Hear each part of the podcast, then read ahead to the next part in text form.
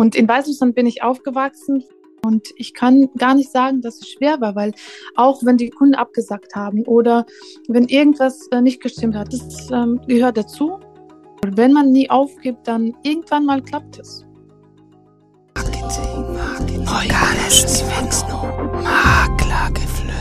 Hallo und herzlich willkommen zu einer neuen Folge von Maklergeflüster. Heute sprechen wir ganz viel über Immobilien im Raum Köln, über Investmentimmobilien. Ich bin total gespannt und damit ganz herzlich willkommen im Podcast Christina Derinder von Estate Connect. Herzlich willkommen. Dankeschön, ich freue mich auch. Wir haben uns jetzt schon ein bisschen unterhalten. Ich habe dich auch schon natürlich ein bisschen recherchiert. Ich habe schon das Gefühl, ich weiß ein bisschen, was ihr macht. Ähm, vielleicht mal so in aller Kürze und so die spannendsten Dinge. Was macht Estate Connect? Was machst du? Wann hast du es gegründet? Wie ist deine Geschichte? ja, sehr gerne. Hallo zusammen, ich bin Christian Derinder. Ich bin Geschäftsführerin und Immobilienmaklerin bei der Firma Estate Connect GmbH. Bei uns kannst du Mehrfamilienhäuser, Gewerbeobjekte, Logistikimmobilien, Grundstücke und Hotels erwerben. Hauptsächlich verkaufen wir in NRW, Hessen und Rheinland-Pfalz. Viele Objekte verkaufen wir auch off-market. Die Firma ist schon seit sechs Jahren auf dem Markt. Schön. Also ihr habt schon eine gewisse Geschichte auch und ihr seid auch in ganz NRW unterwegs, also nicht nur in Köln. Also total spannend. Richtig, genau. Also wir haben natürlich die meisten Objekte, würde ich sagen, haben wir in Köln und Umgebung, aber wir haben auch im Ruhrgebiet ganz viel. In Hessen auch haben wir Objekte und in Rheinland-Pfalz sogar, ja. Cool, also ganz schön verteilt. Schön. Wie hat das bei dir angefangen? Weil meistens ist es ja so, dass man auf irgendeine Art und Weise in die Immobilienbranche kommt. Hast du da so einen besonderen Berührungspunkt in deiner Vergangenheit, an den du dich erinnerst? Irgendwas, wo du sagst, okay, da hat es mich zum ersten Mal gecatcht? Zum ersten Mal gecatcht tatsächlich während meines Studiums, als ich angefangen habe, Immobilienwirtschaft zu studieren. Ich fand das wirklich interessant. Ich fand Immobilien als Produkt sehr interessant und äh, wie die Abläufe sind. Und danach, ähm, also ich habe, ich weiß nicht, ob ich das schon erwähnt habe, ich habe in Polen studiert, in Warschau. Mhm. Und dann nach meinem Bachelor habe ich angefangen, dort als Immobilienmaklerin zu arbeiten. Und das ist tatsächlich ein komplett anderer Markt als hier. Zumindest damals war es direkt ein Käufermarkt. Die, die Provision haben nur die Verkäufer bezahlt. Und ähm, da habe ich halt direkt als Immobilienmaklerin gestartet zu arbeiten. Mhm. Also das, da merkt man tatsächlich schon, du hast zum einen super viel internationale Erfahrung. Also du hast in, in Warschau studiert, in äh, Polen, du hast auch schon die Erfahrung mit dem Käufermarkt, worüber sie dich jetzt wahrscheinlich viele Leute auch beneiden, weil im Moment schaut ja es auch so aus, als würde unser Markt in diese Richtung gehen. Und du warst überall auf der Welt eigentlich schon zu Hause und trotzdem bist du dann zu uns nach Deutschland, nach Köln gekommen. Was, was hat Köln so zu deiner Heimat gemacht, dass du jetzt hier bist? Ja, also ich liebe Köln über alles tatsächlich. Ich kann schon ganz viel über Köln erzählen. Ich denke, ich habe mich in Köln verliebt, weil hier so viele Sachen passiert sind. Ich ähm, in meinem Leben. Mein Weg hat hier den Anfang, weil ich hier genau meine Firma gegründet habe vor sechs Jahren und ähm, ich kenne den Immobilienmarkt in Köln am besten, weil ich hier alle Stadtteile kenne, ähm, so viele Objekte schon verkauft habe. Aber nicht nur deswegen. Ich mag tatsächlich Köln für Weihnachtsmärkte. Ich mag die mhm. alle. Ich mag Karneval ähm, und ich mag diese Offenheit bei Menschen. Ich finde, hier gibt es so viele Menschen, die zum Beispiel bei uns auch Objekte schon gekauft haben. Ich habe immer gefragt, ja, warum hier? Möchten Sie hier in Köln bleiben? Und ich glaube, in 99 Prozent Fälle habe ich gehört, dass die Menschen die Stadt lieben dass die mhm. hier wirklich ähm, sehr gerne wohnen, leben und das Leben aufbauen möchten. Und das ist für mich zum Beispiel was Neues. Ich bin in Weißrussland aufgewachsen und da mhm. war es immer, ja, lass uns nach Ausland, hier ist nicht schön, hier gefällt es mir nicht, ich möchte irgendwo im Ausland leben. Also ich habe keinen, glaube ich, kennengelernt, der wirklich die Stadt gemocht hat, wo ich gelebt habe. Und deswegen ist diese Liebe zu einer Stadt für mich ganz neu und ich habe das bei so vielen Menschen entdeckt, dass die diese Stadt lieben und diese Offenheit, dass man die Leute ganz einfach kennenlernen kann und Offenheit zu verschiedenen Kulturen, zu verschiedenen Nationen, zu verschiedenen Geschlechtern oder Vorlieben. Ähm, also das, das finde ich so toll hier an, an der Stadt tatsächlich, ja.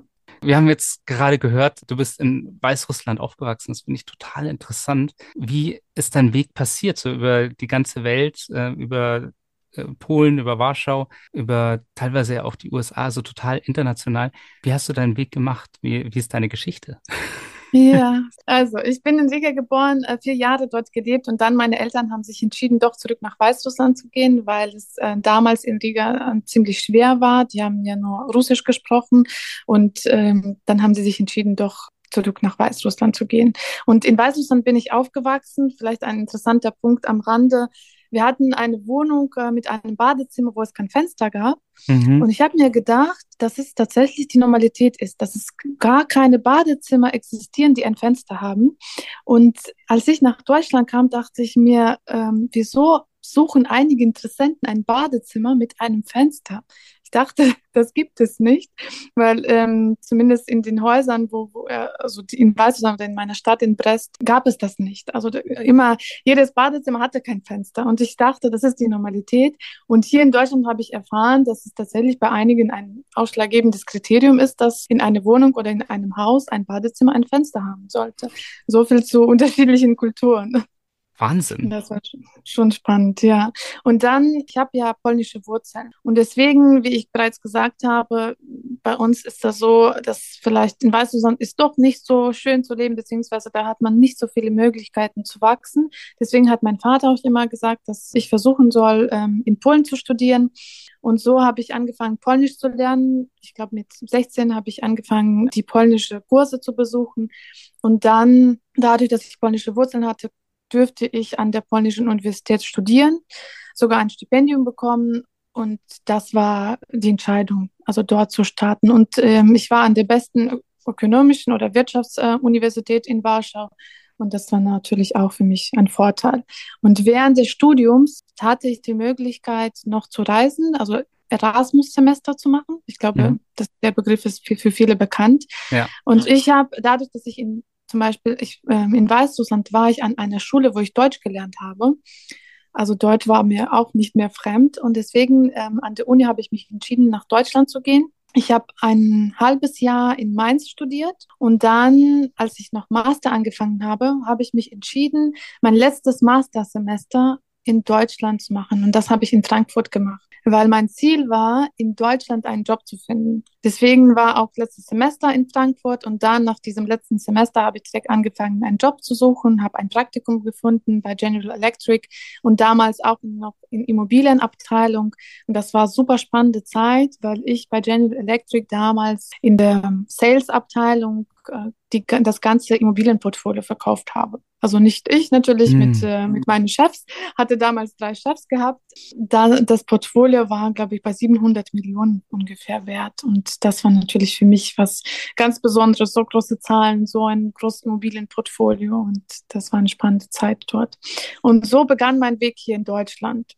Nach meinem Arbeit bei General Electric habe ich, also das war ein Praktikum, dann wollte ich natürlich einen Job finden und ich habe einen Job bei Jamestown US Immobilien bekommen. Und da dürfte ich während meines Trainee-Programms, das war eine Trainee-Stelle, vier Monate in den USA verbringen. Ich weiß nicht, ob jemand Jamestown kennt, vielleicht nicht alle, aber Jamestown als Firma, die haben deutsche Anleger und das Geld, was die hier einsammeln, investieren die in den USA, kaufen auch ganz große Objekte, beginnt mit, glaube ich, 50 Millionen, haben Objekte in New York, in Boston, in Washington, in Atlanta, in San Francisco, in Los Angeles. Also die haben Objekte in allen großen Städten.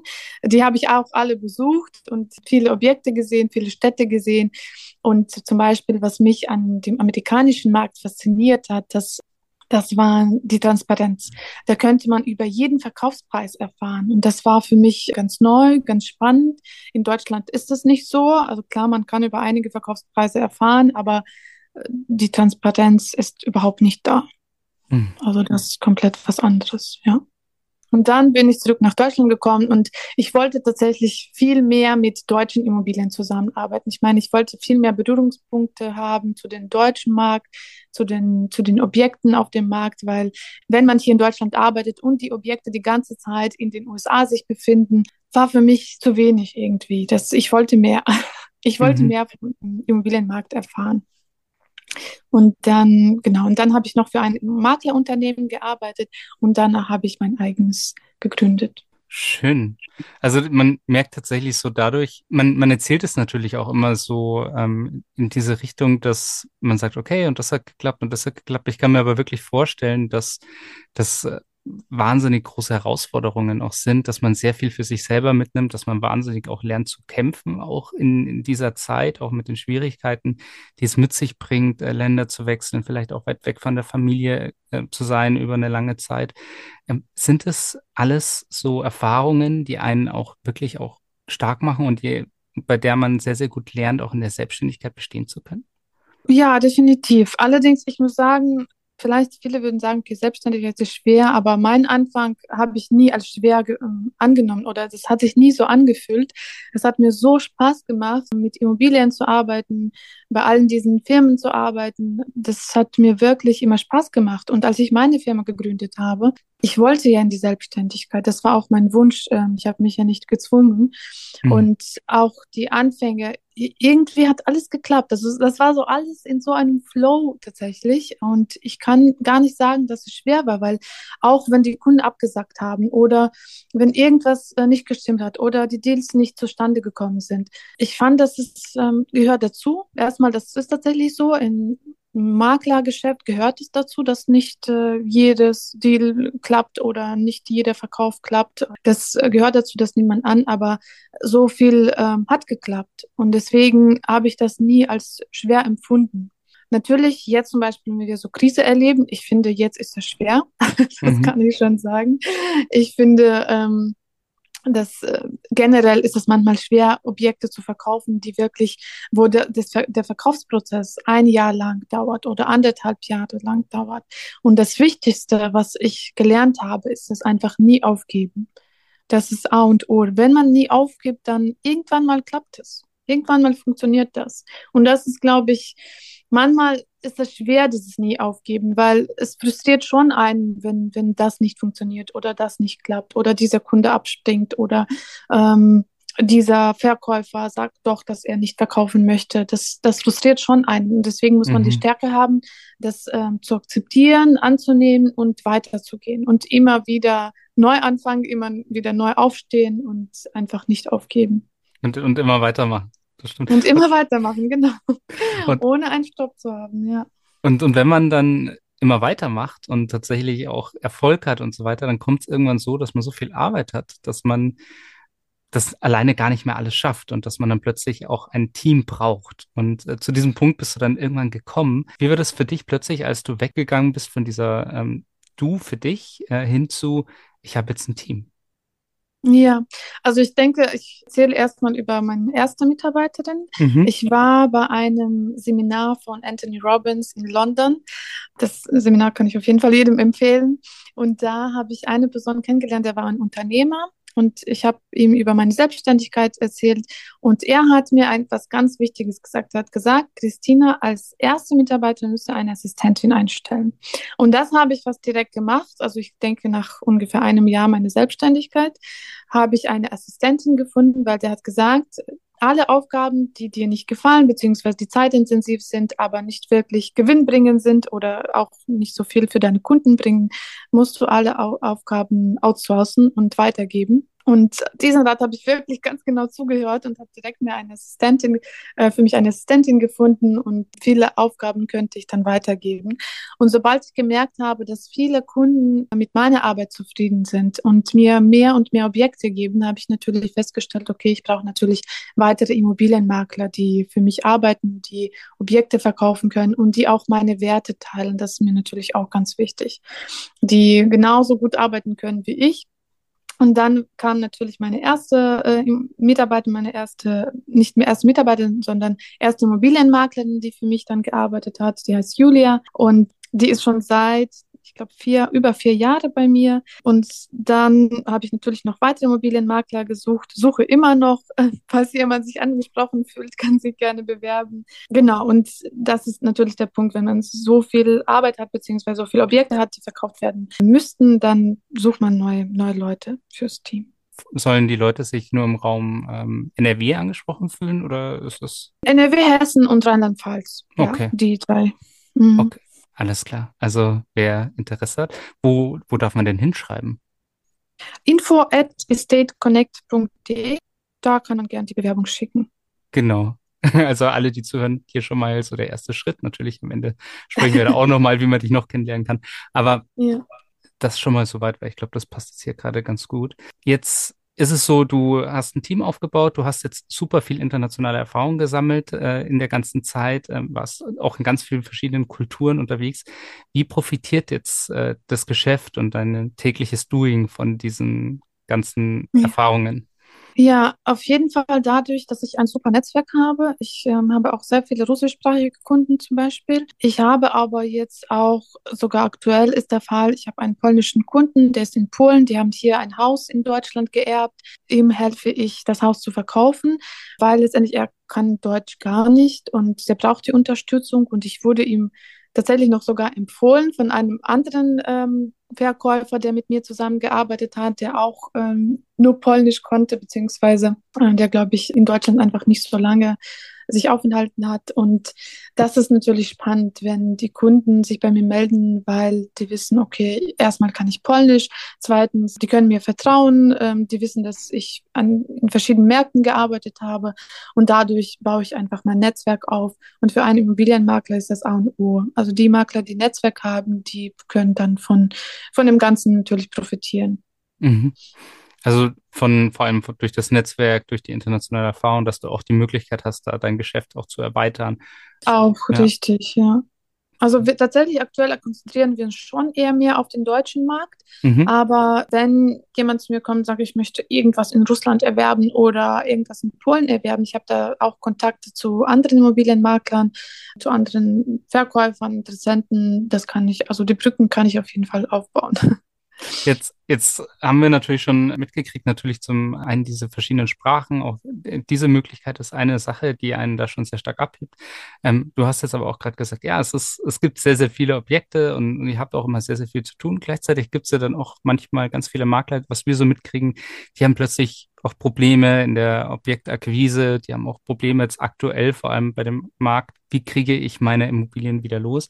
Was macht ihr jetzt anders als andere hm. Maklerunternehmen, dass ihr da vielleicht auch weniger mhm. Probleme damit habt? Erstens, wo wir ganz stark sind, wir sind ganz stark im Off-Market-Bereich. Wir haben viele Investoren und wir können Objekte öfters Off-Market anbieten. Das ist natürlich ein Vorteil für viele Verkäufer, die gar nicht mit dem Objekt online gehen möchten. Mhm. Ähm, und das, das können wir so gut. Das habe ich von Anfang an so gemacht, dass ich sehr viele Suchprofile gesammelt habe und jeden Tag melden sich bei uns Leute, die sagen, die wollen ein Mehrfamilienhaus zum Beispiel in Köln erwerben oder ein Logistikhalle hier in der Gegend in NRW. Und die Investoren haben wir und sobald wir ein Objekt haben, können wir das eigentlich sehr gut off-market forcieren. Das ist natürlich ähm, unser Vorteil. Und zweitens, wir sind ähm, sehr gut, glaube ich, in Gesprächen mit den Verkäufern, weil wenn es darum geht, wie verkaufe ich jetzt mein Objekt auf dem Markt und der Punkt ist, jetzt ist wirklich der Preis entscheidend. Der Markt hat sich in Käufermarkt entwickelt. Jetzt braucht man wirklich bonitätsstarke Käufer, die auch Eigenkapital haben. Ohne Eigenkapital geht es aktuell fast gar nicht. Deswegen muss man auch diese gute Käufer kennen und die kennen wir. Erster mhm. Punkt, zweiter Punkt muss man natürlich äh, über den Preis direkt mit den Eigentümern sprechen, weil die Preise, die vor einem Jahr möglich waren, die sind aktuell nicht möglich und das muss man realistisch vor Augen halten. Also da geht ihr auch mit einer klaren Ehrlichkeit vor. Ich erinnere mich, wir hatten jetzt ähm, ja. vor, vor, kurzem eine, ein Webinar, wo wir auch viel über die Herausforderungen jetzt im Jahr 2023 gesprochen haben. Und das immer kommt immer wieder bei uns diese Frage, wie gehe ich denn jetzt damit um, wenn ich einen Verkäufer habe und der ähm, so mit den aktuellen Marktentwicklungen will immer noch die Preise abrufen wie vor einem Jahr oder vor zwei Jahren. Also da seht ihr das auch so, dass es einfach so eine ganz klare Ehrlichkeit auch sein muss in dem Umgang. Auf jeden Fall, ja. Wir sprechen das ehrlich und offen mit Kunden an. Also ich meine, das, das ist für, für die Verkäufer auch wichtig. Das macht keinen Sinn, wenn ich ein Objekt aufnehme, wo die Preisvorstellung noch so liegt wie vor, vor einem Jahr und dann liegt das, das Objekt bei mir und dann wird es nicht verkauft. Das bringt ja keinem etwas. Und solche Objekte nehmen wir auch nicht an. Wenn wir merken, dass äh, da immer noch diese äh, Preisvorstellung ist, die überhaupt nicht realistisch ist, dann nehmen wir sowas nicht an, weil es macht keinen Sinn einfach. Ich weiß, dass es nicht verkauft wird. Der Verkäufer hat noch immer noch die Hoffnung, vielleicht, dass es verkauft wird, dass es zu einem Wunderverkauf kommt. Und natürlich gibt es auch Wunderverkäufe. Aber wo ich merke, da wo der Unterschied zwischen dem realistischen Preis und und, und die, der Preisvorstellung von dem Verkäufer, ich weiß nicht, bei 30 Prozent liegt, dann hm. ist das äh, nicht mehr, nicht mehr richtig, glaube ich, das, das auch auf den Markt zu bringen. Ja, und ich, also ich glaube, ich meine, ich verstehe es ja irgendwie auch zum Teil, dass viele Leute dann auch noch sagen, ja Gott, aber ich wünschte und das wäre jetzt gerade ein Auftrag und ich bräuchte einen und so weiter. Aber ich glaube, dass äh, da ja, also ich, ich spreche offen tatsächlich. Also wie der mhm. Markt ist, was jetzt realistisch ist und dann guckt man, okay, kann man sich einigen, kann man sich nicht einigen, je nachdem. Aber äh, ich muss sagen, in meisten Fällen, jetzt aktuell, ich glaube, wir hatten jetzt keinen Verkäufer, der das nicht eingesehen hat. Jeder, der jetzt äh, mit der Wirtschaft ein bisschen zu tun hat und die meisten unserer Kunden haben nicht nur ein Objekt, sondern die haben mehrere Objekte. Das heißt, die kennen sich aus, die wissen, wie die mhm. Märkte funktionieren, die wissen, dass die Zinsen gestiegen sind. Also mit denen natürlich äh, kann man schon drüber sprechen. Klar, wenn jemand nur ein Objekt hat und mit dem Markt gar nicht sich beschäftigt hat, dann muss man erst erstmal dem, diesem Interessenten alles erklären können, wie es so ist, ja. Voll gut. Also Ehrlichkeit zum einen, das nehme ich jetzt schon mal mit. Gibt es noch mhm. äh, bestimmte Punkte, wo du sagst, okay, das sollten, darauf sollte man jetzt aktuell achten, 2023, dass äh, das Jahr ein Erfolg wird? Ja, immer neue Wege suchen. Also wenn man schon ein Objekt bekommen hat, okay, wie verkaufe ich das? Welche Portale nutze ich für die Verkäufe zum Beispiel? Ich habe letztens noch viele Makler erlebt, die gesagt haben, ne, Immobilien Scout ist für mich zu teuer. Ich nutze dann, ich weiß nicht, nur eBay Kleinanzeige zum Beispiel für die Vermarktung. Das ist überhaupt kein Weg. Also man muss schon alle Portale abdecken können, wenn man schon in die Online-Vermarktung geht. Wie gesagt, wir machen das öfters noch mit, nur mit unseren Kunden, mit unseren vorgemerkten Investoren. Ähm, ich finde, das sollen auch alle Makler versuchen zu tun, dass die die Suchkriterien von den Interessenten aufnehmen und in der Zukunft eine gute Kartei haben. Newsletter natürlich ähm, ist auch gut. Bei uns funktioniert das sehr gut, finde ich. Ähm, wenn wir ein Newsletter mit aktuellen Objekten alle unsere Kunden verschicken, bekommen wir sehr viele Rückmeldungen und auch Besichtigungstermine. Social Media natürlich auch. Bei uns, ist das, bei uns ist das sehr ausgebaut. Also wir bekommen immer Anfragen von Interessenten, die was kaufen wollen oder verkaufen wollen da ist auch tatsächlich noch nicht jeder sehr aktiv. Macht auf jeden Fall Sinn, das mhm. zu machen. Und wirklich immer wieder neuen, jeden neuen Tag neue Wege suchen. Zum Beispiel, ich kann erzählen, ich hatte einen ein Luxushaus in Leverkusen und war auch so an dem Punkt, wo ich dachte, okay, wem kann ich das verkaufen? Irgendwie war, waren die Anfragen ähm, so ein bisschen schleppend und ich habe zum Beispiel die ganze Fußballmannschaft angeschrieben und das Haus vorgestellt, ähm, dass es zum Verkauf steht. Also das ist auch eine Möglichkeit. Also man muss wirklich sehr kreativ sein und kreativ bleiben und neue Wege suchen. Und ja, ich, ich glaube, das ist, da sind viele Menschen wahrscheinlich schon so ein bisschen eingefahren, so in ihren Strategien, dass man sagt, ja, so habe ich es früher gemacht, so mache ich es jetzt immer noch. Aber glaube ich auch so mhm. diese Kreativität und vielleicht auch mal ein bisschen Dinge anders zu machen, das ist, glaube ich, schon auch eine, eine, eine tolle Methodik. Ähm, auch einfach ja. mal zu überlegen, wer könnte denn Interesse daran haben. Jetzt, jetzt sitzen, glaube ich, viele Leute auch, ähm, und das spürt man, habe ich das Gefühl, so ein wenig dass viele jetzt sagen, ach, das muss ich jetzt aushalten. Das ist jetzt das Jahr 2023, äh, vielleicht auch so 2024, ist es auch noch ein bisschen so. Wie hast du das Gefühl, so in den nächsten drei Jahren wird es mhm. bleiben, wird sich verändern? Hast du ein Gefühl dafür? Also erstmal sehe ich, dass die Zinsen weiterhin steigen und das bedeutet natürlich, dass die Preise weiterhin sinken werden. Wo dann der Stopp ist, weiß mhm. ich nicht. Ich habe nur das Gefühl, das ist die neue Realität. Von 1% Zinsen sollen wir erstmal nicht mehr träumen mhm. und wirklich gucken, was die Realität ist. Was, was zum Beispiel für die Käufer ähm, ist es die Möglichkeit natürlich vielleicht Objekte jetzt zu kaufen, die vorher sehr teuer waren und jetzt äh, neue Preise haben, in besseren Lagen Objekte kaufen. Das ist auch natürlich die Möglichkeit. Man muss das immer mit den Zinsen abwägen, ob das sich rentiert oder nicht rentiert, klar. Aber es gibt immer noch viele Chancen auf dem Markt. Und für die Käufer, die zum Beispiel überlegen, in den nächsten ein, drei Jahren zu verkaufen, ich würde eher jetzt verkaufen, weil jetzt sind noch die Preise so, dass, äh, also ich finde, dass man noch gute Preise erzielen kann. In zwei, drei Jahren weiß ich nicht. Wenn die Zinsen weiterhin so steigen, dann, dann sind die heutigen Preise auch nicht mehr realistisch. Mhm. Deswegen muss man für sich so abwägen, was man vorhat, was sind die familiären Gründe und was möchte man generell auf dem Markt erzielen oder erreichen. Also es wird tatsächlich sehr, sehr, sehr spannend und es wird total interessant, wie sich dann der Markt da auch total verändert. Ich glaube, eine Sache, bei der wahrscheinlich viele jetzt auch im Laufe dieses Gesprächs auch äh, aufgehört haben, das war so dieses Thema, mit dir auch zusammenzuarbeiten. Wor worauf achtest du denn, wenn du deine Makler aussuchst? Wie, wie muss man denn sein, um mit dir zu arbeiten?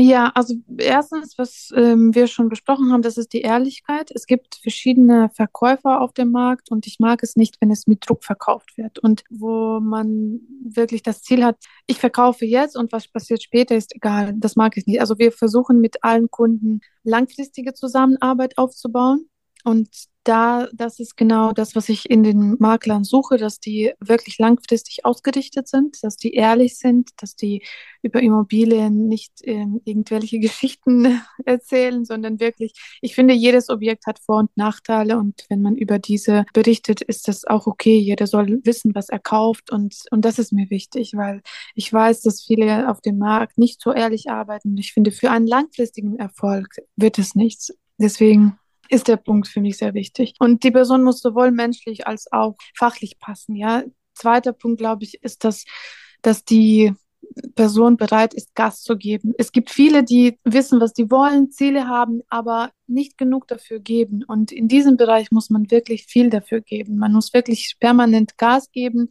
ähm, nicht aufhören, nicht aufgeben, wie ich gesagt habe, oder wirklich mhm. sehr aktiv sein. Und das sind, glaube ich, so die zwei Punkte, die, die mir am wichtigsten sind. Also Ehrlichkeit und Gas geben. Okay, also das, das ist, glaube ich, so der, der erste wichtige Punkt. Also wer Interesse hat, schreibt mhm. gerne an äh, Christine. Es wird sicherlich sehr, sehr interessant auch zu sehen, ähm, wer sich da natürlich bei dir meldet. Jetzt haben wir natürlich schon gehört, wie können dich die Leute denn noch kontaktieren? Die Infoadresse kennen wir schon. Ähm, also über Instagram habe ich dich ja kontaktiert. Dann habt ihr, glaube ich, noch eine Website, ne? Ja, genau, richtig. Die Website ist estateconnect.de und äh, Instagram ist genauso Estate Connect. Dann ganz, ganz herzlichen Dank. Ich bin ehrlich gesagt total begeistert, vor allem auch immer so diese Geschichten zu hören. Wo beginnt jemand? Äh, wie macht dieser Mensch äh, seinen Weg tatsächlich durch auch verschiedene Kulturen? Total spannend. Das hat mir sehr, sehr viel Spaß gemacht heute, mich mit dir zu unterhalten. Vielen Dank, dass Danke du dabei warst. Danke dir auch. Vielen Dank. Wenn dir jetzt gerade der Podcast auch gut gefallen hat, dann freuen wir uns natürlich über eine gute Bewertung und ein Abo auf der jeweiligen Plattform. Vielen Dank. Ciao. Maklergeflüster ist ein Podcast von McRundris. Wenn ihr jetzt also sagt, euch hat der Podcast gefallen und ihr wollt den weiterhin unterstützen, dann könnt ihr das zum einen natürlich mit einem kostenlosen Abo tun. Zum anderen könnt ihr das aber auch machen, indem ihr eins von den tollen Produkten von McGrundriss kauft. Wenn ihr jetzt also sagt, ihr braucht gerade für eine Immobilie ein Grundriss oder ihr braucht eine 360-Grad-Tour oder ihr braucht eine Innenvisualisierung oder eine Außenvisualisierung, dann geht jetzt doch einfach mal auf mcgrundriss.de, schaut euch mal um, was es da so für Produkte gibt und vielleicht findet ihr ja das Richtige für euch. Viel Spaß dabei.